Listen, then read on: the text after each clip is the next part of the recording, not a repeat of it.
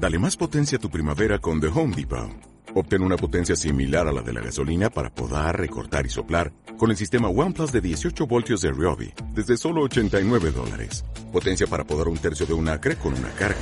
Potencia para recortar el césped que dura hasta dos horas. Y fuerza de soplado de 110 millas por hora.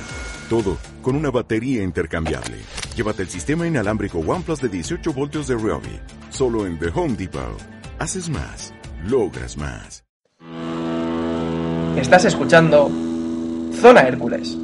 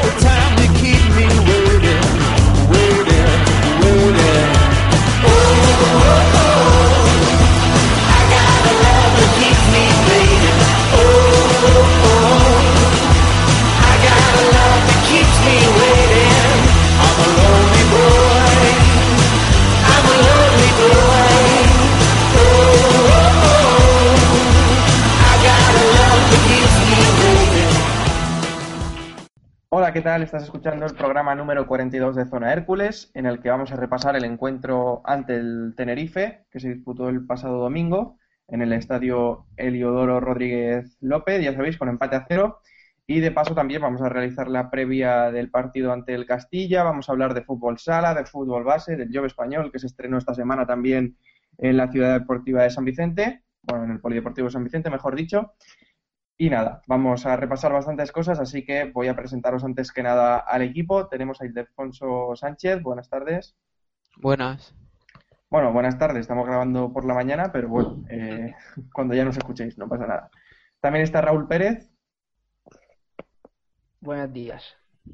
un poco dormido, y Carlos Escudero. Hola, buenos días, buenas tardes, según nos escuchen.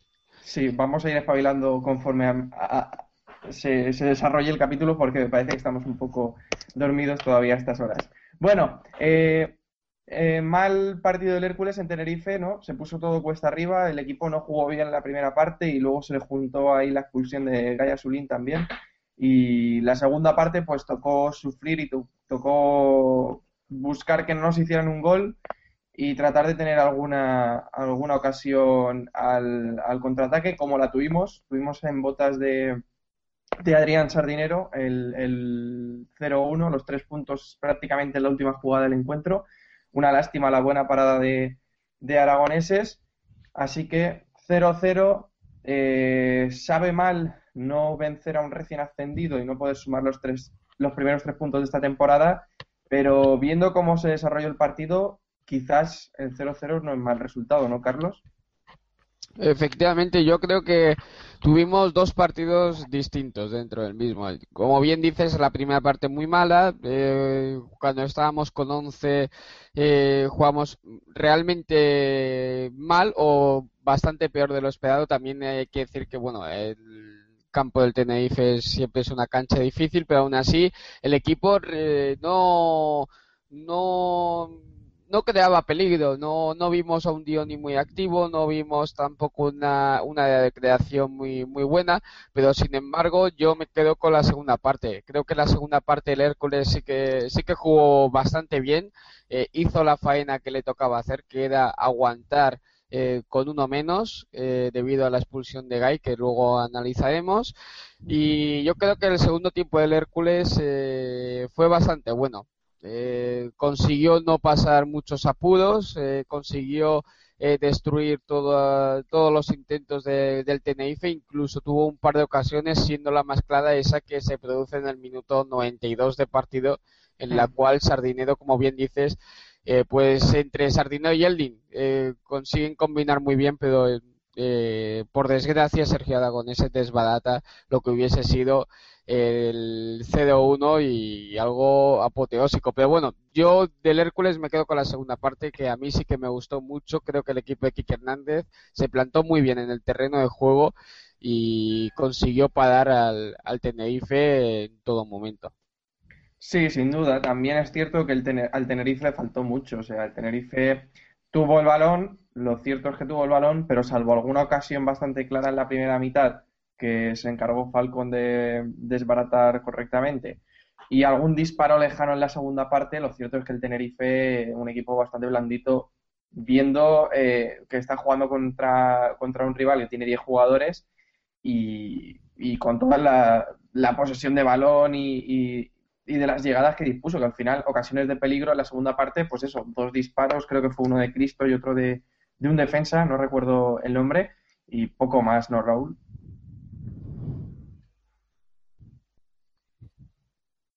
Raúl. Sí, la verdad es que. Sí, Perdón. sí, dale. La verdad es que vimos a, a un Tenerife sin, sin ganas, sin ganas cara portería y a un Hércules que, que estuvo apagado durante todos los 90 minutos y además con esa expulsión de Gay que, que destrozó un poquito el centro del campo del equipo y, y no, y no pudo controlar el partido. De todas formas, como decía Carlos, el Hércules con 11 estuvo jugando mal y con 10 pare- pareció arrancar un poquito, pero, pero tampoco, tampoco consiguió hacerse con el control del partido, ¿no? El Tenerife se notó que era un equipo recién ascendido, con jugadores que sin demasiada experiencia quizás todavía en la categoría, y de cara a puerta pues se le vio bastante falto de gol. Sí, sin duda. Bastante falto de gol, sin duda, y le costó, le costó bastante al Tenerife. Cierto es que, que el Hércules tampoco estuvo bien, ¿verdad, Hilde? Pues la verdad es que no, la, el tiempo que estuvo con 11 estuvo casi mejor el Tenerife que nosotros. Y bueno, luego con 10 replegados y saliendo la- intentando salir a la contra, aunque fueron pocas, estuvo más seguro. Aunque el Tenerife tampoco nos creó un peligro muy grande, pero siempre tenía la pelota y siempre estaba cerca del área. Pero bueno, dadas las circunstancias, no, no fue mal partido tampoco. No fue mal, mal empate, entonces. Hmm, buen punto. Bueno, chicos, ya hemos dicho más o menos un resumen del partido, así que vamos a repasar lo mejor. Hablábamos de que el equipo en la segunda parte supo sufrir, supo defender. eh, fue mejorando defensivamente el equipo porque en la primera parte lo cierto es que los laterales, sobre todo por la banda de Peña, eh, supieron hacer sangre, supieron aprovechar ese flanco. eh, y lo cierto es que Peña estuvo bastante flojo. Tampoco estuvo nada bien Aitor, sobre todo, bueno, Aitor, perdón, sobre todo en, en la primera mitad, en mi opinión. En la segunda parte sí que le vi algo más atento y algo más activo, pero dejó que desear la defensa del Hércules. Eh, Pamarot también tuvo algún error en salida de balón. Quizás el único que se puede salvar de la defensa fue, fue Borja, ¿no, Carlos? Sí, yo creo que, como bien dices, Borja, me gustó mucho el partido que hizo, me gustó mucho el partido que hizo frente al Zaragoza y ahora en Canarias también, eh, me gustó, me gustó bastante. Eh, Yo creo que de los cuatro, como bien dices, el más atento. Y eso que, como hemos señalado antes, lo mejor del Hércules en Tenerife fue la propia defensa, pero como bien has señalado, eh, Aitor estuvo muy despistado, por lo menos 60-70 minutos fácilmente del partido. Sí. Peña de nuevo muy lento, eh, la banda izquierda, bueno, la derecha para, el- para el equipo tinerfeño era un auténtico boquete y una, y una continua llegada de peligro por esa banda. Y Pamadot eh, de nuevo estuvo también un poco despistado. Eh, vamos a ver también qué pasa con Pamadot. Eh, estamos a la espera de que llegue un tercer central, pero Pamadot, lo cierto es que eh, lleva dos partidos bastante, bastante, bastante flojos. Aún así, sobre todo gracias a la ayuda de, de Juste, eh, el Hércules consiguió defender bien y, y aguantar con, con uno menos. Pero es cierto que hay que revisar esa defensa porque eh, muchos, muchas, eh, muchas cosas que no, que no gustaban. Sin duda, ahora mismo, si llega un central eh, de- en condiciones, yo creo que el, suplente, por mucho que a alguno no le gustara la decisión, yo creo que el suplente sería Pamarot. O sea, si ahora llega, por ejemplo, Lanzaro, como se está hablando, y viene en condiciones y se pone a un nivel bueno, yo creo que el suplente sería Pamarot, porque Borja Gómez me parece intocable. Todos instantes, ¿no? Pero bueno, todavía son conjeturas y, lo que os digo, yo creo que habría mucha gente que le dolería que Pamarot fuera suplente, pero es que ahora mismo no está muy fino la, realidad, ¿eh? En mi opinión, ¿eh? Pero bueno, eh, sobre lo que estábamos hablando, eh, lo mejor fue, pues eso, cómo sufrió el equipo y cómo supo defenderse a base de casta, que al final la mayoría de jugadores daban por bueno el empate. Raúl, eh, ¿te quedas con eso, con el sabor positivo de la segunda parte, tratando de olvidar la primera parte que nos dejó bastante frío, sobre todo después de lo que habíamos visto una semana antes en el Rico Pérez ante el Zaragoza?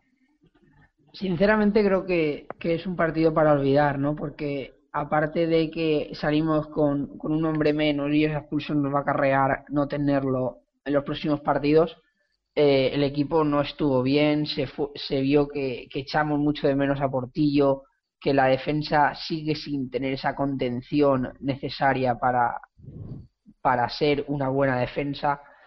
Muchas, muchas entradas por las bandas, sobre todo la de no estuvo del todo bien y, ese y ese Pamarot que todavía no está no está igual de fino que la temporada pasada.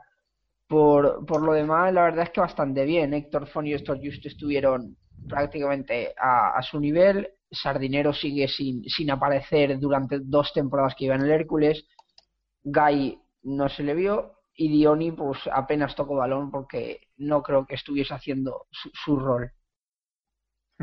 Pero bueno, tu fobia con, con Sardinero ya es por todos conocida, o sea, tampoco hay que analizar nada ahí. Eh, a mí me pareció que Héctor Font estuvo desaparecido, o sea, Héctor Font prácticamente no tocó un balón en, en toda la primera mitad, que fue lo Bueno, porque, porque tampoco lo dejaron, ¿no? Yo creo que, que el Tenerife se encargó principalmente de, de cubrir a Fon y a Juste, que son los, los hombres claves en el centro del campo del Hércules, y, y no dejarles casi respirar. Y luego otra cosa, el rendimiento de Dioni, que apenas tocó balón, viene a confirmar eh, que los que hablan de que Portillo eh, está desaparecido los partidos y no toca un balón son unos oportunistas, porque al final el juego del Hércules es lo que acaba eh, teniendo.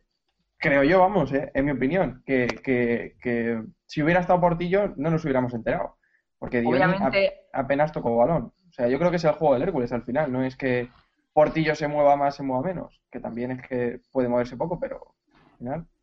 obviamente a Sí. Dioni no podemos jugarle porque apenas le hemos visto 90 minutos más, más lo que hemos visto en pretemporada, pero yo creo que tampoco que tampoco estuvo en su rol porque Dioni sabemos que no es tan delantero centro puro como Portillo y, y necesita un hombre atrás como lo necesita Portillo. Quizás eh, esa combinación de, de los dos hombres pues es buena, ¿no? Se nota que, que tenemos que jugar con Portillo porque estamos acostumbrados a ello toda una temporada y, y nuestro juego prácticamente está, está finalizado por, por él. Hmm. Pues sí, Quizás, eh, quizás también hubiese sido un acierto poner a Azcorra. Yo, no vamos a mentir, yo antes sí, sí, Carlos. Sí, por ejemplo, Azcorra. Hmm. es un era, era una opción porque él sí que se, se asemejaba más a, a un 9 puro como, como lo es Portillo. Y quizás poner a Azcorra o, incluso con Dioni detrás. Había muchas, había muchas opciones, se optó por, por poner a Dioni y, y pues no estuvimos bien arriba. Sí, necesitabas este fin de semana alguien más luchador, más como Azcorra, ¿no? Pero bueno, en fin, que, que estábamos hablando de lo bien que defendió el equipo y al final nos hemos ido a hablar ya de lo peor del partido. Bueno, Hilde, ¿tú con qué te quedas positivo de este partido? Pues con la, el sacrificio y, y la actitud defensiva de, de todo el equipo al quedarse con uno menos. Eso creo que es importante porque hay jugadores de calidad que, que también se sacrificaron atrás. Y luego, pues, con la última contra que, que se pudo ver que, que Ferreiro y Eldin también pueden aportar, por ejemplo, saliendo desde el banquillo, que tienen calidad para aportar y, estuvimos a punto de ganar el partido, aunque seguramente fuera inmerecido.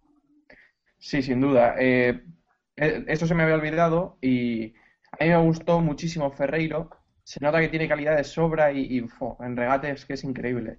Eh, él solo se fabricó dos jugadas que, que, pues eso, porque estaba solo. Porque si llega a haber alguien que pudiera haber rematado, hubiera podido poner un buen centro. Y la verdad es que Ferreiro, yo le vi marcar un golazo increíble eh, en temporada en el Rico Pérez. Un, gol con un pase largo, controló de pecho y la puso a la escuadra, o sea, increíble. Y me parece que, que, que es un hombre con muchísima, muchísima calidad. Eh, y, Eldin, sin duda, o sea, Eldin ya le conocemos, ya sabemos de lo que es capaz y yo creo que, que van a tener un hueco en la titularidad, no sé por quién, pero deberían tener un hueco en la titularidad. No sé si, si, si Quique Hernández los, los quiere más como refresco para salir desde el banquillo, pero, pero vamos, que calidad tienen de sobra, ¿eh? Sí, además también salen de lesiones, no están al 100% todavía ellos dos, supongo. Y poco Mm. a poco yo creo que se pueden, pueden, competencia va a haber seguro este año y eso es bueno. Yo creo que Eldin sí que va a ser titular. Ferreiro no lo tengo tan claro, pero aunque estoy completamente de acuerdo con vosotros que es un chico con mucha calidad y que puede aportar mucho y creo que si Sardinero no espabila mucho eh, le puede quitar el puesto Ferreiro en la No, yo, banda yo no tengo ninguna duda, ¿eh? Aunque espabile. O sea, yo no tengo ningún- ninguna duda. Por otro lado, creo que Eldin sí que va a ser titular en la, en la media punta, detrás de- del delantero centro. Hmm. Pues yo creo que, que Sardinero se va a ir al banco. En cuanto Ferreiro esté en condiciones, lo siento por Sardinero porque la verdad es que me cae súper bien y, y me parece un buen jugador a pesar de que, de que no ha estado fino. O sea, decía Raúl que no ha hecho nada en las temporadas que lleva en el Hércules. Eh, no estoy del todo de acuerdo porque sí que ha hecho cosas, pero, pero sigue sin estar fino y de cara a gol, pues está bastante negado, para que engañarnos. O sea, pero, pero por velocidad eh, y cuando está bien de forma física, me parece un buen jugador.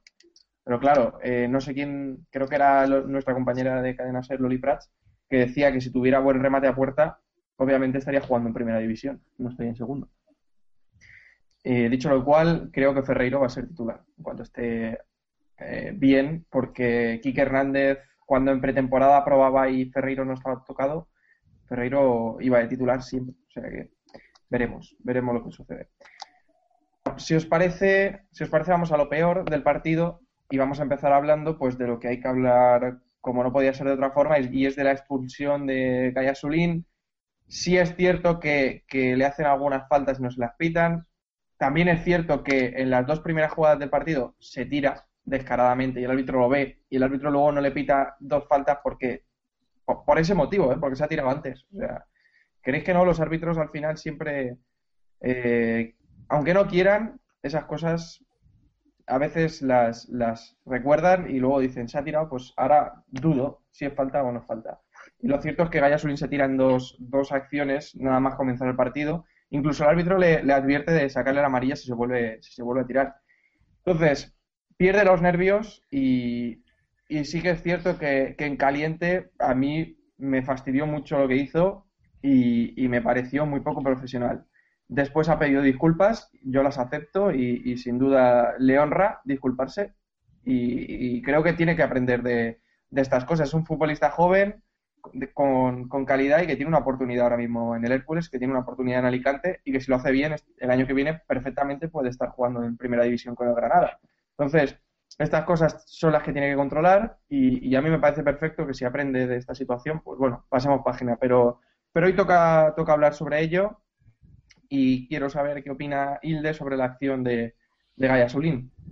Pues la verdad es que me dejó frío, porque no esperaba eso. También es verdad que, que le dan, porque es un jugador de calidad y, y en segunda división es así. Cuando hay un jugador de calidad enseguida van a poner los defensas saben quién es. Pero yo también le he notado que muchas veces se deja caer muy fácilmente y eso los árbitros lo ven y, se lo apuntan y a la mínima pues te va a castigar a ti en vez de al, al defensa. Y al final fue eso lo que pasó. También se le fue un poco la, la cabeza y hizo eso innecesariamente. Mm, Efectivamente, pues sin duda estoy totalmente de acuerdo con lo que dice Hilde.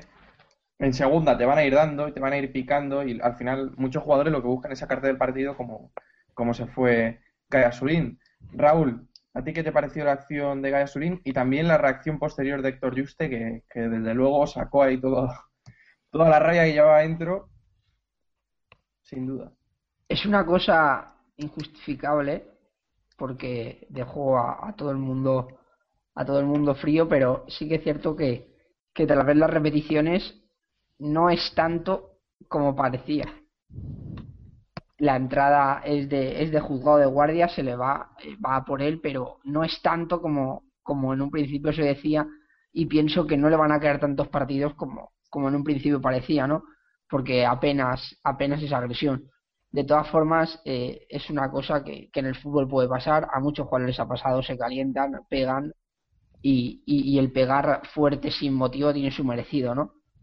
No creo que haya que, que, sacrificarlo ni que, ni que olvidarse en el Hércules porque es una acción que, pasa muchas veces en el, en el mundo del fútbol y que, acaban con, esto, ¿no? Con expulsiones y, y pérdidas de partidos. A ver, yo creo que, que Kike Hernández le tiene que dar un toque y supongo que ya se lo habrá dado, sin duda. Yo creo que le tiene que dar un toque. Eh, en caliente, pues decía yo que, que, probablemente Kike Hernández le iba a hacer la cruz. No lo creo, pues porque es muy pronto todavía. Y por ejemplo, Kike Hernández, me vais a matar otra vez por hacer la comparación, pero Kike Hernández, por ejemplo, le hizo la cruz a Fran Mérida, pero cuando ya en reiteradas ocasiones, eh, Fran Mérida, pues obviamente ya sabéis cómo, cómo actuó. No estoy comparando otra vez a Fran Mérida con, con Gaia. Antes Pero la cruz de Fran Mérida, aparte de, de las actuaciones profesionales, también del estaba, estaba campo. marcadas por las actuaciones fuera del campo, Ya, ya, ya. con lo cual no se puede comparar. Ya, ya, por eso digo que no, que no estoy comparando. Lo digo antes de que alguien diga nada. Bueno, en fin, dicho lo cual, eh, me parece que no tenemos por qué justificar la acción, porque Gaia Sulín se equivocó y ya está.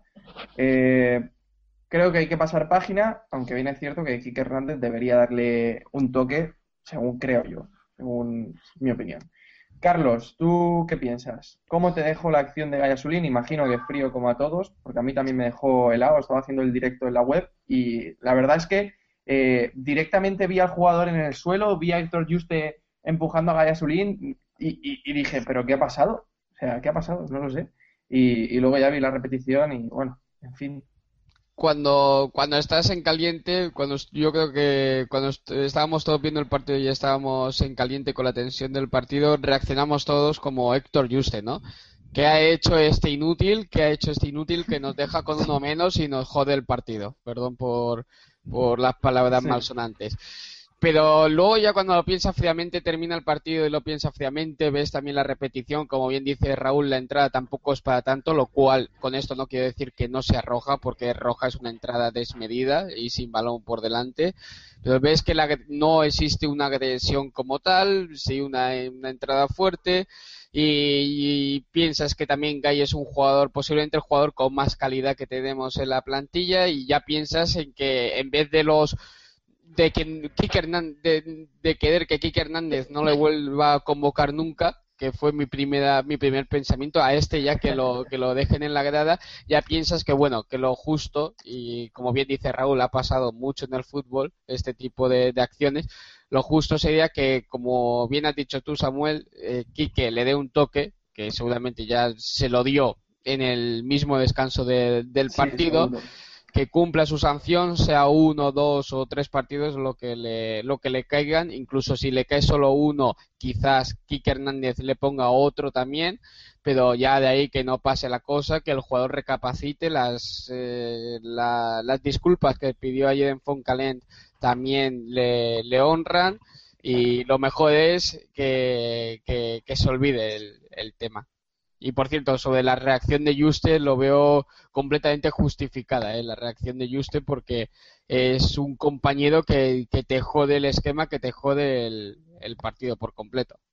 Sí, eh, a mí, mm, por una parte, eh, pues la reacción de Juste es comprensible, y muestra compromiso con el equipo al final, porque dices, macho, estamos aquí todos currando y estamos todos tratando de ganar el partido y al tío ahora se te cruzan los cables y lo echas todo por la borda, porque obviamente eh, eh, complicadísimo ganar el partido con 10 y bueno, pues ya, ya sabéis.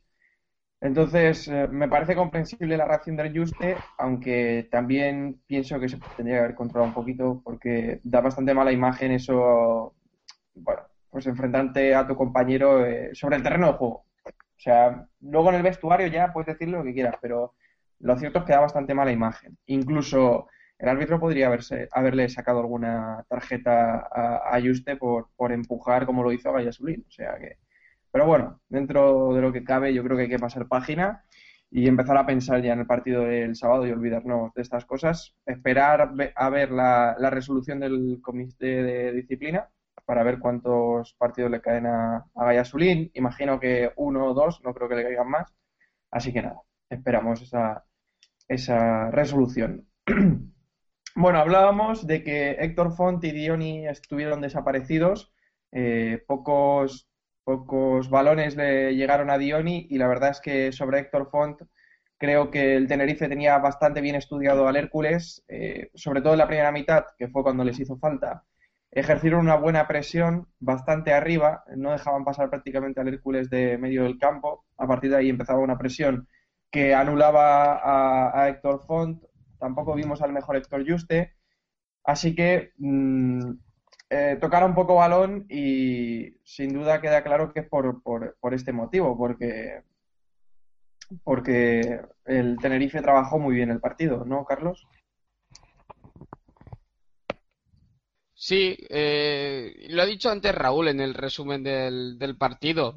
Eh, el Tenerife sabía, nos, vamos, vio el partido del, del Hércules Zaragoza y supo que Héctor Font era una de las claves de la creación de, del Hércules y por, y por ello mismo puso a, a dos tíos encima desde el minuto uno, lo cual impidió que Héctor Font eh, consiguiese recibir el balón a gusto y poder y poder crear.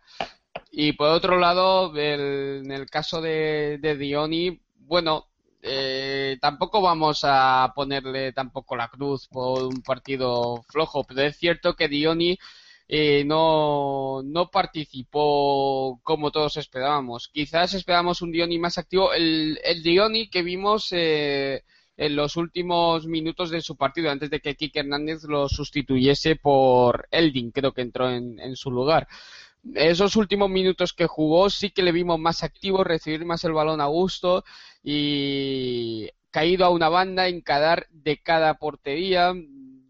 Yo creo que ese es el Dioni que veremos más adelante que por desgracia no vimos en el primer tramo de, del partido. Pero bueno, eh, estas dos desapariciones, como bien has dicho, eh, Samuel, creo que son puntuales y que y que no pasará de, de, este partido, que en el, contra el Castillo, si juega Font o, si juega también Dioni por la baja de, de Portillo, eh, creo que harán un partido bastante, bastante mejor.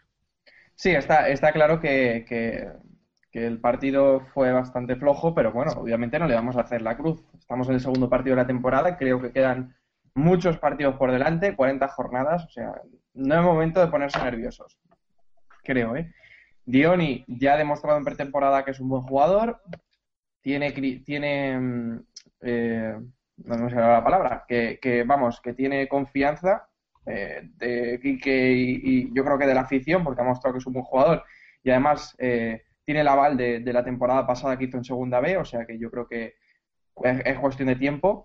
Y además también es cierto que es de los primeros partidos que juega como delantero centro, que en pretemporada ha estado disputando más bien partidos por banda y ahí ha sido donde más le ha probado Kike Hernández. Entonces yo creo que, que, hay que darle un poco de tiempo. Y como bien dices, eh, si esta semana vuelve a ser titular eh, por la baja de Portillo, que luego comentaremos, que no está todavía confirmado que Portillo vaya a ser baja o no, eh, pues eso, eh, que habrá que darle una semanita más. ¿A ti, Hilde, qué te pareció lo del el partido de Font y el partido de Dioni? Pues la verdad es que no llegaron en el caso de Dioni no llegaron muchos balones arriba en condiciones. Igual es también en, hubiera sido mejor salir con un media punta más estilo Eldin, que es más asociativo que, que Gaia por ejemplo, que es más de borde y más velocidad. Pero bueno, yo creo que tiene confianza de todo, porque en, pretemporada ha demostrado que, que es un buen jugador y que jugando en casa con el equipo llevando más la iniciativa, creo que puede, puede demostrarlo. Y Héctor Font, pues el Tenerife sabía que era el, el, principal jugador que sacaba el balón desde atrás y, y fueron a, no dejarle jugar y, y se notó mucho, la verdad. Hmm. Luego jugar fuera siempre es, es diferente a jugar en casa. Porque fuera lo- los rivales te quieren llevar ellos la iniciativa y, y te, te, te presionan más arriba. En casa siempre te esperan un poco más y tienes, tienes más facilidad para crear. Hmm. Pues sí, en fin, veremos, veremos qué sucede. Y, y bueno, el primer partido, el próximo partido en casa, desde luego va a ser eh, pues una vara de medir más fiable de lo que ha podido ser este partido en Tenerife. Y al final, Héctor Font nos gustó mucho y fue el causante del primer gol eh, del partido ante el Real Zaragoza, así que bueno, eh, no nos pongamos nerviosos. También tenemos a Javier Vaz, que no jugó en Tenerife, por cierto, que al final del partido después después de la acción de Gaia Sulín, eh, nadie pensó en que Herbás estaba en el banquillo, desde luego. Yo, vamos, después de la acción de Asulín, de Asulín ya ni me acordaba de que Herbás estaba en el banquillo. Y bueno, eh, tenemos ahí un jugadorazo que, que va a poder entrar también y va a poder dar balones a, a Dioni o a Portillo cuando jueguen arriba. Entonces, mm, yo creo que no, no hay que preocuparse, a pesar de que eso, tenemos mal sabor de boca después de lo bien que vimos al equipo en en, en, en el Rico Pérez frente al Zaragoza y de lo poco que, que le vimos en, en Tenerife. Bueno, Raúl, por último, ya has comentado más o menos la, la actuación de Font y, de Dioni. No sé si quieres apuntar algo más. No, la verdad es que no. eh, Lo de Herbás estaba claro que, el jugador no estaba al 100% y, y Quique decidió, tal y como transcribió el partido, de, de no contar con él. Eh, no sé si era una solución, yo creo que, que era más solución meter a Azcorra que, que otra cosa, pero bueno, eh, el partido acabado, empate a cero, buen punto entre comillas y, y ya está, al siguiente. Yo creo que, que si no nos hubieran expulsado a Yasulín, eh, podría haber entrado Herbás. O sea que, en fin, ya estamos en fútbol ficción, cosas que no sucedieron, así que no, no importa darle mucha importancia. Bueno, hemos hablado antes también, hemos dado alguna pincelada de que Peña y Aitor estuvieron bastante flojos. Como decía Carlos antes, Aitor se le vio flojo 60, 70 minutos, luego es cierto que estuvo bastante bien en los últimos minutos de partido, eh, pero bueno, eso tampoco es justificable porque al final el partido son 90 minutos y no, no vale mucho estar bien durante 30, vamos. Y Peña, Peñaje lentísimo, eh, muy, muy flojo Peña. La verdad es que ha empezado la temporada muy, muy mal y yo no sé si Campos Toro le va a quitar la titularidad conforme avancen los partidos y tengamos a Eldin Fino para ponerlo eh, por carril izquierdo. ¿Qué pensáis? ¿Qué pensáis? Hilde. Pues Peña el año pasado también empezó flojo y yo creo que también es cosa de, de que ya tiene una edad avanzada y cada vez cuesta más coger la forma y además pues también los laterales no solo son ellos, si, si reciben poca ayuda de, los extremos muchas veces les hacen el 2 contra 1 y es muy difícil que, estén bien, pero bueno, esperemos que vaya cogiendo la forma y si no pues está Campos Toro que, creo que atrás también lo puede hacer bien. Como bien dices, Paco Peña ya tiene 35 años. O sea, es que ya se nota y yo creo que Campos Toro le puede quitar el puesto sin grandes apuros. Veremos qué sucede, pero, pero si Peña sigue a este nivel, en cuanto Eldin esté, yo creo que Campos Toro puede ser lateral. Sobre todo, eh, lo importante es que aquí que le ha gustado mucho, o parece que le gusta Campos Toro de lateral, así que en cuanto tenga a un extremo para poner en ese puesto, yo creo que, Peña puede empezar a espabilar o, o ya veremos qué sucede. ¿eh? Carlos, ¿tú qué opinas? ¿Crees que Peña puede verse relegado a la suplencia? Yo creo que sí, creo que por el bien del equipo así debería hacerse. Creo que Peña, ya por la edad que tiene, eh, no está para aguantar 42 partidos al máximo nivel, que son los que los partidos que tiene la segunda división, que es un, que es muy larga y creo que el Pirata podría quitarle el puesto y como digo, por el bien del equipo así debería hacerse. El gol contra el Zaragoza viene por un mal marcaje suyo y en este partido frente al Tenerife vimos como entraba casi todo el peligro por ahí.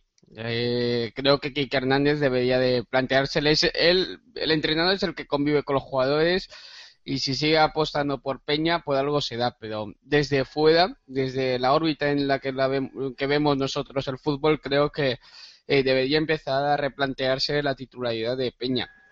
Y por otro lado, el mencionado también Aitor, muy flojo, mm, no solamente ya a la hora de defender, sino a la hora de incorporarse al ataque, no dio un pase bien eh, y vimos a un Aitor muy diferente del que vimos frente al, frente al Zaragoza. A ver, con el paso de los partidos y antes de que se recupere Juanma, eh, cuál es el verdadero Aitor, si el que vimos en Zaragoza o el que vimos en Tenerife. Como sea el que vimos en Tenerife, eh, estamos ya eh, rezando para que Juan Ortiz eh, recorte las semanas que se le dieron de, recuperación y llegue lo antes posible. Si vemos con el del Aitor de, del Zaragoza, pues tendremos un buen lateral de hecho, de hecho ahí. O sea que Aitor está un poco en periodo de prueba, pero por otro lado Peña, como digo, debería de empezar a replantearse su titularidad.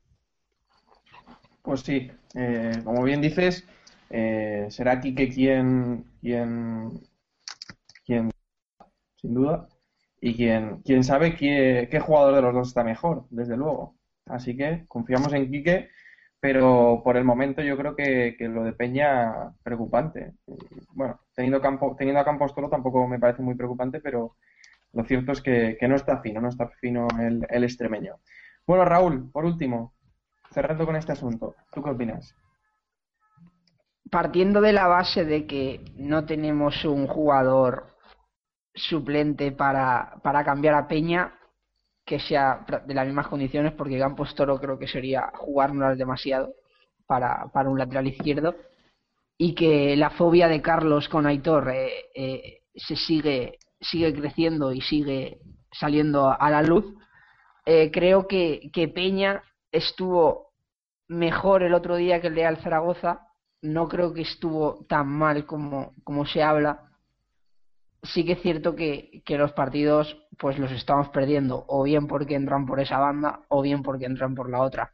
El Hércules sigue, sigue siendo un coladero, ¿no? Por, por las, las líneas defensivas de los laterales. Ya no, ya nos pasó la temporada pasada muchas veces. Y, y es una cosa que, que no hemos solucionado todavía. Peña, el día del Zaragoza, la verdad es que estuvo mal. A mí el otro día me pareció que, que estuvo bien, no fue de los mejores, pero, pero no estuvo, no estuvo mal. Lo único que, que obviamente cuando tienes a jugadores que son el doble de rápido que tú, pues las espaldas te las, te las cogen continuamente. Aitor, por ejemplo, me pareció que estuvo mucho peor.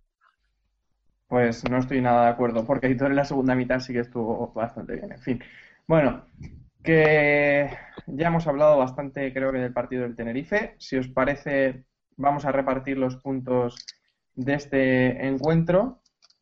Ya sabéis que damos dos puntos al mejor del partido, un punto al segundo mejor y le restamos un punto al peor. La verdad es que es difícil, me parece muy, me parece muy complicado los puntos esta semana, decía. Así que vamos a ver, vamos a ver. Eh, Carlos, ¿a quién le da los puntos? Yo le voy a dar los dos puntos a Borja. Me gustó mucho ahí en el eje central. El punto se lo voy a dar, pues creo que se lo a Eldin, porque eh, cuando salió del banquillo fue un auténtico revulsivo. Creo que le cambió bastante la cara al Hércules en cuanto a labores ofensivas. La verdad es que estaba entre Eldin y Ferreiro, y creo que por el robo que hace Eldin en la acción de Sardinero, pues me voy a declinar por el hispano-bosnio. Y el menos uno se lo voy a dar a, a Aitor. También estaba entre Aitor y Peña, por lo que acabamos de, de comentar. Y creo que se lo voy a dar finalmente a, a Aitor. Le voy a salvar a Gai de, de- de su acción. Desde luego, le está salvando mucho. Eh, Raúl, Dos puntos para Falcón, porque siempre nos olvidamos, nos olvidamos de él, de, de las buenas acciones que siempre hace. Un punto para para Héctor Juste, porque creo que, que sigue siendo nuestro jugador más importante en el centro del campo y el que nos, nos lleva en volandas todo el partido. Y el menos uno a Sardinero, obviamente, porque sigue sin, sin aparecer por Alicante. Madre mía, tío, lo de Sardinero te lo tienes que hacer mirar, ¿eh? porque le das el menos uno a Sardinero cuando Peña hizo un partido lamentable, cuando Aitor estuvo fatal y cuando Gaya Solín se auto. De verdad, ¿eh? De verdad. A Gaya Solín le de perdono verdad, Raúl, porque, de verdad. No, porque no, es una acción que puede hacer mucha No, gente, no, pero no, no, no, me digas no. que Tu Sardinero... fobia, tu fobia con Sardinero te la tienes que hacer mirar, ¿eh? Tienes que hacer mirar. Bueno, dice- ¡Raulfobia! Pues yo eh, los dos puntos los doy a Borja, porque fue el, el defensa que, estuvo a mejor nivel y que mantuvo al equipo ahí. El punto se lo doy a Falcón, porque siempre hace alguna intervención de mérito que salva puntos. Y el menos uno a Gay, porque dejó al equipo vendido durante una hora y no puede volver a hacer eso, vamos. Pues sí. Bueno, pues yo le voy a dar los dos puntos. Los dos puntos a quien se los doy, pues se los voy a dar a Borja. Me sumo a lo que estabais diciendo. Los doy a Borja. El uno se lo voy a dar a Ferreiro, porque cuando salió demostró su sobrada calidad. Y el menos uno a Gai, porque obviamente eh, no te puedes autoexpulsar como lo hizo y dejar a tu equipo, como decía Hilde, medio vendido. O sea, es que cambió todo el plan del partido su, su tontería, su, su cruce de cables. O sea que hay que dar menos uno. Bueno, eh, esta semana tenemos de nuevo partido. Yo, eh, yo le salvo, solamente quería apuntar que el, Sí. a Gai le salvo del menos uno porque realmente el equipo no jugó peor con sin Gai que, que con, que con Hombre, Gai. no Es decir, el- peor, pero te trastornó todos los planes. sí, eso sí, pero la verdad es que el, el Hércules con 10 me gustó, me gustó bastante. Mm, Vale. Bueno, pues vamos a realizar la previa del partido ante el Real Madrid Castilla el próximo sábado a las 7 de la tarde, sin televisión y sin designación de árbitro todavía. No está ni en la página web de la Federación ni en la página web de la Liga de Fútbol Profesional. Así que este año parece que vamos con las designaciones con retraso. En fin. Bueno, eh, el Real Madrid Castilla, un equipo que todavía se está formando. Eh, se habla de Kiko Femenía, por cierto, puede recalar en el Castilla, según publicaba hoy Verdad, si no me equivoco. Eh, un equipo que se está formando y que le faltan muchos jugadores importantes de la pasada campaña, ¿no? No tiene a Yesé, no tiene a Morata. ¿Qué nos cuentas, Carlos? Como bien, como bien señalas, un Castilla muy nuevo y la verdad es que mm, bastante, bastante flojito si lo comparamos con el del, con el del año pasado. Eh, los puntos fuertes de, este Castilla pues sigue siendo que continúe, por ejemplo, el extremo, el delantero también que pueda jugar por la banda como es Oscar Plano, eh, el fichaje de Jorge Pulido en el eje central, eh, que hayan subido a, a muy a joven Me parece que se nos ha caído Carlos. Bueno, mientras, mientras Carlos vuelve a comentar que, que el árbitro del, del partido del Hércules Real Madrid Castilla será Santos Pargaña, debutante en segunda división esta temporada. Vale, de acuerdo. Pues me parece que Carlos, efectivamente, Carlos se ha quedado sin internet. Y si quiere, y si quieres, pues sigo yo con, con el análisis del, de este Real Madrid Castilla. Vale, pues, bueno, mira, ya está Carlos de nuevo. Carlos, puedes continuar. Si nos oyes.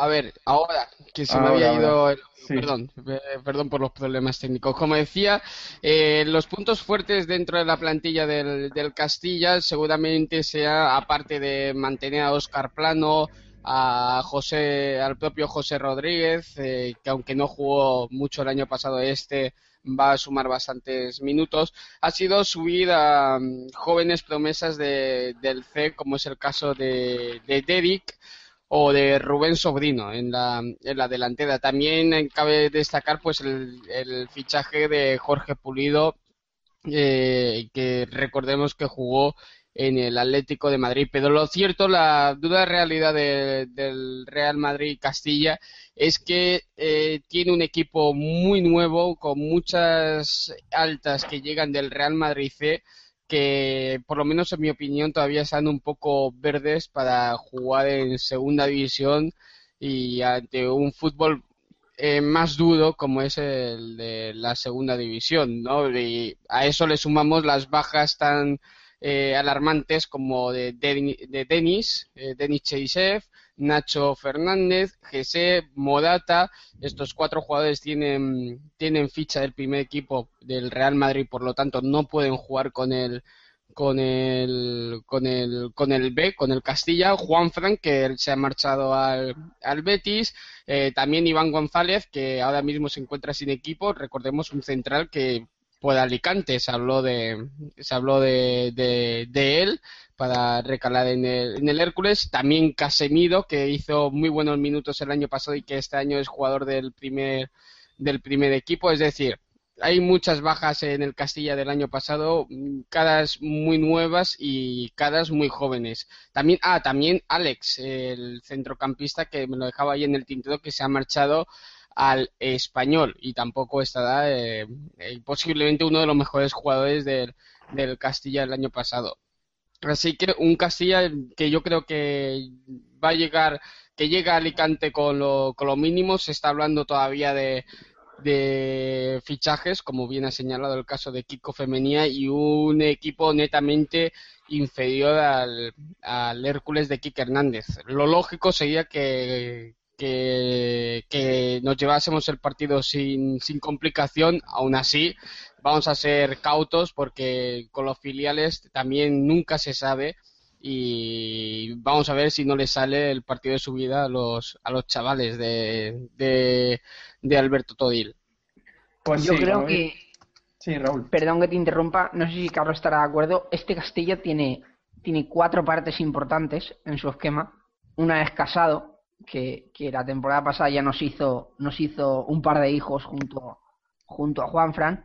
Otro es José Rodríguez, que juega en, en la medular, que no está del todo claro si jugará. Este pasado lunes fue convocado con el primer equipo porque por las bajas que tiene y posiblemente vaya convocado con el primer equipo.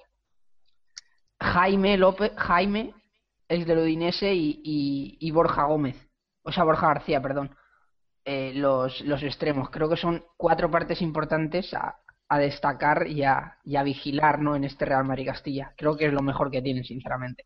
Sí, efectivamente, el caso de Jaime Romero de momento no le hemos visto cuajar eh, buenos minutos o por lo menos al nivel que se le que se le espera. Como bien dices, hay que tener cuidado con la banda de con la banda de, de Borja y José Rodríguez, que es uno de los nombres llamados así importantes este año en el Castilla. También es cierto que seguramente recale en el primer equipo un fin de, semana más debido pues a las bajas de Xavi Alonso y demás en el, en el primer en el primer equipo, pero sin embargo la defensa con David Mateos que es bastante lento, eh, Casado que jugará en el lateral izquierdo es un lateral muy ofensivo y se, se le puede ganar la, la espalda. Vamos a ver, yo como digo confío en el Hércules de Kike Hernández y, eso, que el Castilla este año es uno de los equipos llamados al, descenso. Y de momento las dos primeras jornadas así lo ha, así lo ha demostrado.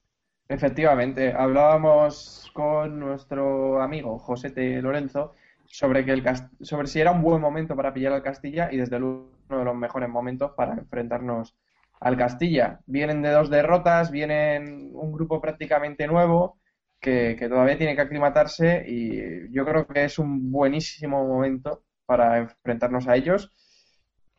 No va a ser un partido fácil porque ya sabemos que en segunda no hay partido fácil, pero si si hay un momento en el que elegir enfrentarse al Castilla, tiene que ser ahora. Y como bien decían mis compañeros, pues es un, un Castilla venido, venido a menos. O que por lo menos todavía no está bien, bien acoplado, viene de, dos derrotas, como decía. Así que, en fin, ojalá que hablemos el próximo, la próxima semana de que, de que lleva tres derrotas consecutivas el Castilla. Sería una buena noticia para el Hércules, que sumaría sus primeros tres puntos de la temporada. Bueno, en cuanto al Hércules, ya sabéis que Ortiz está descartado porque todavía le queda una semana y pico para recuperarse de su lesión. Y también está entre algodones eh, Javier Portillo. Eh, tiene una sobrecarga en el gemelo de su pierna izquierda, si no me equivoco de qué pierna. Y, y ya fue baja frente al Tenerife. No está muy claro que pueda jugar frente al Castilla. Hasta finales de semana no se le realizarán las pruebas que, que mostrarán si, se puede, si puede participar en el partido o no.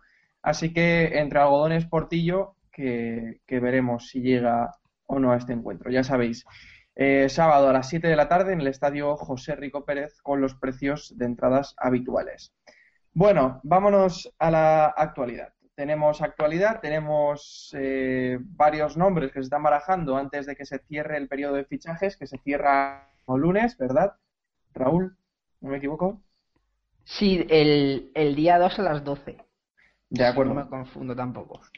Sí, creo que sí, creo que es el lunes a las 12. Y efectivamente, el lunes es día 2, así Sí, que... porque como el como cae fin de semana al final de, de mes, Claro. eh, la LFP cierra, por así decirlo, y no podrían llegar los faxes de los últimos traspasos y por eso se pasa al 2 de septiembre a las... Bueno, el, el cambio del 1 al, del 1 al 2, si no me equivoco. Efectivamente. Bueno, pues los dos nombres que se están hablando. Uno de ellos ya más o menos es Vox Populi, es Quique de Lucas, que podría llegar, eh, bueno, que está ya en Alicante, según el diario Información informaba. Eh, está ya en Alicante Quique de Lucas y eh, está simplemente esperando a que la liga dé dé el visto bueno a su fichaje. Eh, y bueno, en cuanto a la liga del visto bueno, firmará contrato y empezará a trabajar a las órdenes de Quique Hernández. Así que parece que lo de Quique de Lucas está ya totalmente encarado. ¿Qué os parece el fichaje de Quique- de Lucas? ¿Pensáis que viene a reforzar el equipo, que mejorará la competencia y será un buen fichaje? Pregunto. Bueno, eh, os doy paso. Hilde, Pues- ¿qué te parece? Pues a ver, es un jugador con experiencia, que es un buen jugador, que en algunos sitios no ha dejado del todo contento a, a la afición, pero por ejemplo en, en Vigo parece que sí que, estuvieron contentos con su rendimiento y que si viene con ganas aquí, yo creo que aparte de competencia puede luchar por un puesto de titular y, y daría un salto de calidad a esa zona de- del equipo. Entonces, yo creo que puede ser un buen fichaje si, si viene con ganas. Esperemos que venga con ganas. Yo creo Eh, que- Carlos. Creo que es un jugador con mucha con mucha calidad, así lo ha demostrado a lo largo de sus años, pero que los últimos dos años o año y medio eh, ya le hemos visto pues lo mismo que decíamos antes de Peña, que se le empiezan a notar un poco, un poco los años y que le cuesta más estar en forma. Sin embargo, su calidad hará que crezca la competencia en esa posición de media punta o incluso por banda, que también puede jugar ahí Quique de Lucas.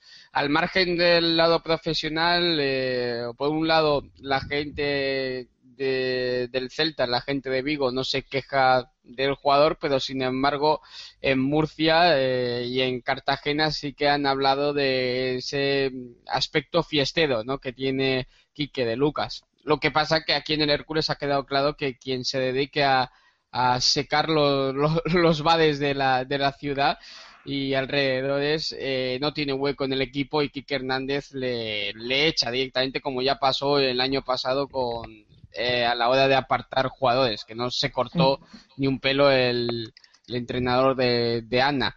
Y por eso yo creo que podemos sacar lo poco bueno que le pueda quedar en sus piernas a, a Quique de Lucas.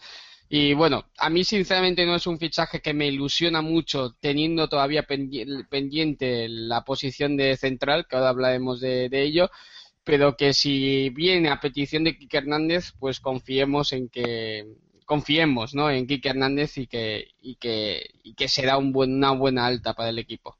Pues sí, confiamos siempre en Quique Hernández. Raúl, ¿a ti qué te parece?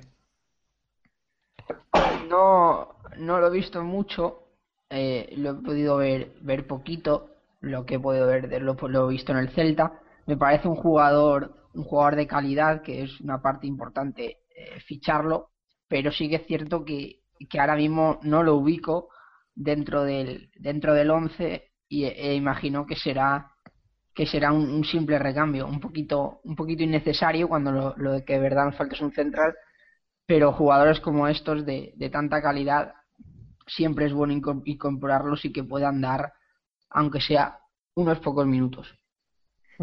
Pues sí, desde luego. eh, yo creo que puede aportar. Me pasa lo mismo que a Raúl, que no, que no le, le, bueno, que no sé más o menos lo que puede aportar, pero imagino que, que es un nombre de calidad, así que espero que pueda aportar cosas buenas al Hércules, vamos. Y el otro nombre, eh, nos falta, desde luego, nos falta un central. Tenemos solo a Pamarot y, a Borja Gómez. eh, si uno de los dos sufre una lesión, tendría que entrar ahí Escasi. Y el nombre que se habla es el de Mauricio Lanzaro, eh, ex del Zaragoza, eh, también con experiencia en la Serie A y en la Serie B. Eh, imagino que Carlos le conocerá bastante bien, ¿no?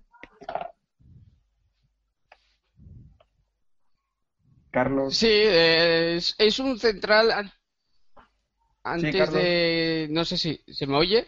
Sí, sí, perfecto. perfecto. Vale, que, que lo que decía era que es un central que, bueno, antes de empezar a grabar, lo hemos hablado ahí off the record, que eh, con Hilde, que es un, es un bregador, ¿no? Es un, un central que va mucho al choque. Aquí en España lo conocemos sobre todo por su paso por el, por el Zaragoza.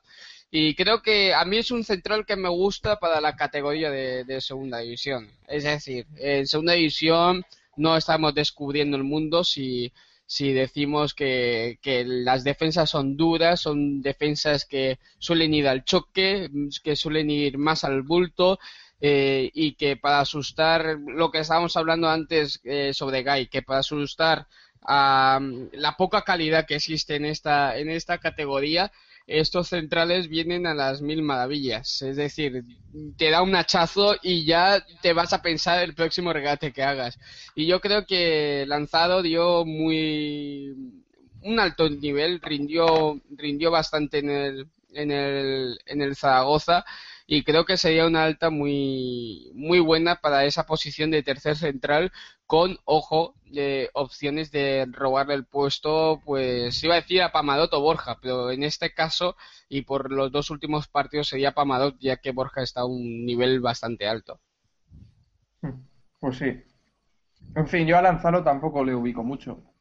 Me pasa lo mismo que con Quique de Lucas. Quique de Lucas sí que es más conocido, Lanzaro también me suena, pero, pero lo cierto es que en el Zaragoza no le he visto, no le he visto mucho, la verdad. Hilde, ¿a ti qué te parece para segunda? Pues sinceramente me parecería un buen central. Yo en primera, o sea, a lo mejor va un poco más justo, pero en segunda siempre hace falta un central duro y creo que él lo puede ser. Además, como ya he dicho antes, añadiría competencia a esa zona, que ahora mismo solo hay dos jugadores específicos y que incluso podría quitarle la, la titularidad, sobre todo ahora a Pamarot, que ha estado algo más flojo, pero en cualquier momento a, a cualquiera de los dos. Pues sí, A efectivamente. a Borja y a Pamarot, claro. Claro, claro. En fin. ¿Y tú, Raúl?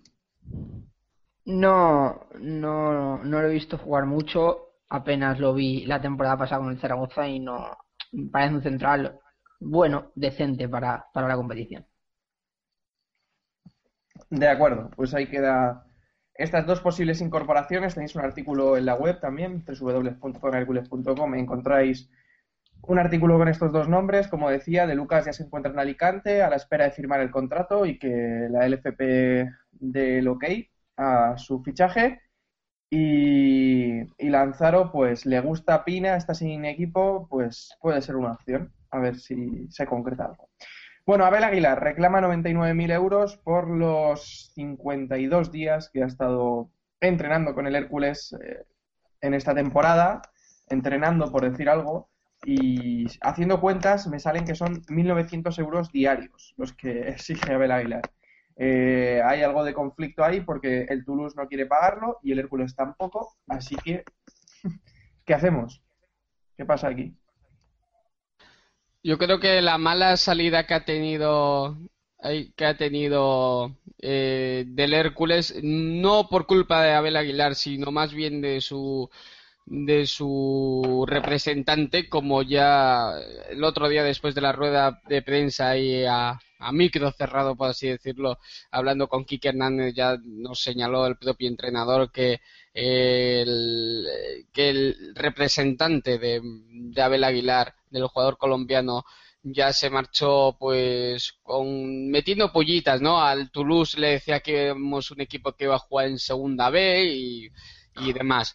Y por eso yo creo que ah, van a acabar reclamando hasta el último, hasta el último céntimo. No sé hasta qué punto es justo o es moral exigir los 100.000 euros, eh, bueno, 99.000 euros que, le tocan a Abel Aguilar por estar 52 días, un par de meses en el Hércules, no haciendo más que carrera continua porque entrenaba al margen, no asistiendo a los partidos y bueno, también entrenando cuando le daba la gana y ojo, recordemos, eh, llegando casi, creo que fueron una semana o semana y media más tarde que el, que el resto del grupo. Yo creo que no es justo que el Hércules tenga que pagar esos 99.000 euros a, Abel Aguilar, que por otro lado creo yo que tampoco eh, le sean tan necesarios al colombiano para, para vivir. Desde luego, desde luego que no creo que sean necesarios para él. Aparte me parece una burrada, 99.000 euros por 52 días, que eso, la cuenta son 1.900 euros diarios, que al final es el salario que tiene Abel Aguilar, que habría que preguntarle a quién le firmó ese salario, porque desde luego, vamos, algo gordo tenía que llevar encima porque no, no es normal. En fin, eh, Hilde, ¿a ti qué te parece? Pues es que tampoco puedes decir mucho porque igual sí que está en su derecho de reclamarlo, pero también llegó tarde. No, no llegó la fecha que, tenía estipulada para incorporarse a la pretemporada y, y estuvo intentando hacer fuerza para que le vendieran al Valencia con una oferta inferior. Y no sé, no sé si se ha llegado a comportar del todo bien con el Hércules y el Hércules yo creo que con él mal no se ha comportado en ningún momento. Incluso el año pasado le, le dio facilidades para salir e ir a un equipo de primera y no sé. La verdad es que no, supongo que se solucionará, pero no sé a favor de quién.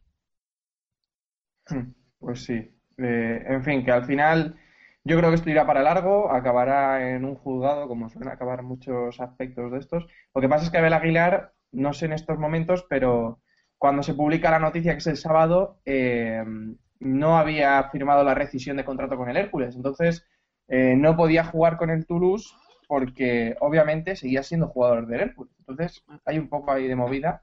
En fin, veremos. El, el transfer creo que todavía no, no lo han enviado a, a Francia y entonces no puede, no puede jugar. Y- igual que el Toulouse tampoco ha mandado el dinero del traspaso. Pues eso. que veremos qué sucede. Tiene pinta de culebrón y tiene pinta de que va a ir un poquito más para largo. Bueno, en noticias de última hora, estamos grabando miércoles, son las 12 y 26 de la mañana. Y noticia de última hora, Kiko Femenía eh, ha pasado reconocimiento médico con el Real Madrid Castilla, según acaba de publicar a través de su cuenta de Twitter Juan Francisco Millán, ya sabéis, de la cadena COPE. En principio firma un contrato para las dos próximas temporadas y parece que, que puede visitar el Rico Pérez el, el próximo sábado, si todo se concreta como está previsto. Eh, Raúl, sorprendente quizás que Kiko Femenía deje el Barça B para irse al Real Madrid Castilla. ¿Te sorprende o no? Hombre, me sorprende porque se va al, al filial rival, ¿no? Pero Bueno, pero Kiko, Kiko Femenía siempre dijo que había sido, que era del Real Madrid.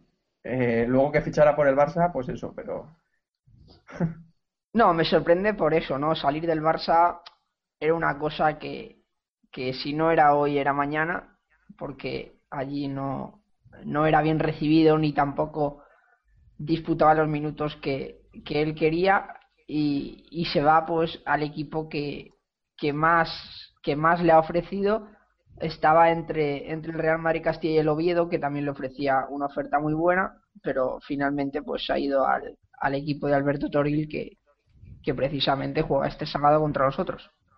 hmm, curiosamente visitará Kiko Femenía el Rico Pérez, puede ser. Hombre, dudo que como titular, pero igual algún minuto sí que tiene, vete a saber. Bueno, ¿algo más que apuntar, Hilde Carlos, al respecto del asunto Kiko Femenía? No, Pues, poco, eh. po- poco más que señalar que de lo que ha dicho Raúl. Sorprende que el cambio del Barça B a- al Castilla, porque no deja de ser Barça y, y Real Madrid.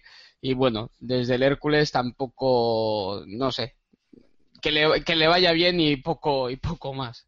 Pues sí, algunos apuntaban que podía volver al Hércules, pero está claro que no. Nos alegramos de que no haya sido así. O sea que dudo. Bueno, vamos allá, vamos allá, que tenemos todavía fútbol sala y fútbol base por hablar. Tenemos que hablar del Hércules San Vicente de Fútbol Sala, que disputó su primera temporada ante el Orihuela y venció por siete goles a uno, ¿no, Carlos? Tú estuviste, pudiste seguir el partido. ¿Qué nos cuentas de este encuentro amistoso? Pues muy buenas sensaciones. Eh, a priori se esperaba quizás un equipo un poco más, más verde, sobre todo porque el equipo empezó a funcionar hace ya eh, dos semanas, llevaba solamente de, de trabajo, pero el equipo de Jordi la verdad es que respondió muy bien. Asombró también la gran cantidad de gente que se acercó a ver el partido, la grada prácticamente estaba, estaba llena. Eh, la grada supletó ya no se pudo poner porque parece que hay un problema técnico. Una de las vías están rotas y están ya en vías de, arreglarlas. Pero bueno, toda la gente que no, no, no se subió a la grada o que no tenía hueco en la grada, pues lo vio a pie de pista el partido sin problema. Y lo dicho, muchísima gente. Y en cuanto al aspecto deportivo, pues eso.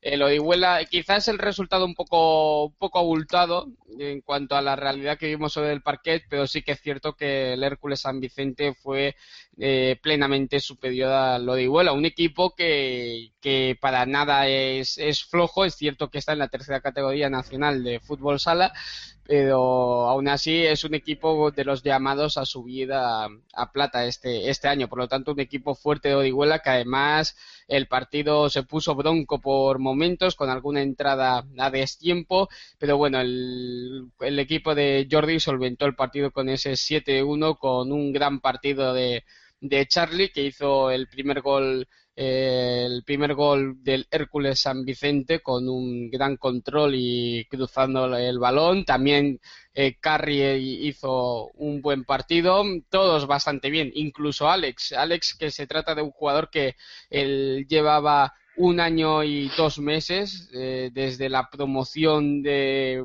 2011, si no me equivoco, sin jugar un solo partido debido a unos problemas en la rodilla y aún así eh, hizo un gran partido el pasado el pasado sábado. Y ahora pues el equipo pues a seguir trabajando no con esas dobles sesiones de físico y táctico a seguir poniendo el equipo a punto. Este fin de semana el próximo sábado a las 12 de la mañana el equipo juega en Cocentaina el, un otro, el segundo partido amistoso frente al Jeff Aki y poco más que comentar que en el aspecto de, de lesiones eh, el equipo pues de momento, a pesar de las molestias que siguen teniendo algún jugador que otro, que son completamente normales en, el- en la pretemporada, eh, decir que Cristian Martínez ayer se incorporó con un poco de retraso al- a sus compañeros, se perdió la, la sesión de físico a lo largo de la cual estuvo haciendo un poco de carrera continua y bajo la vigilancia del masajista del, del, del equipo por unos problemas musculares en la pierna derecha, en los la, pues, la zona de los, de los isquios. Pero bueno, parece que el problema eh, no es grave, luego sí que estuvo en el aspecto táctico de- del entrenamiento y parece que para el sábado llegará para jugar ese amistoso frente al, al Jeff Aki. Y poco más. Eh, hemos podido hablar con, con Jordi y también hablamos con un par de jugadores después del partido y la verdad es que todos muy encantados, eh, tanto con el partido como con la gran cantidad de gente que, que se acercó. Por último, decir que, por supuesto, este próximo sábado eh, tendremos nueva entrevista. Todavía estamos decidiendo a ver a qué dos jugadores eh, entrevistamos esta, esta semana de la plantilla del Hércules San Vicente para que todos los herculanos pues sigan conociendo a su equipo de, de fútbol sala. Pues sí, estaremos al tanto y, y interesante cómo, cómo está empezando el Hércules San Vicente.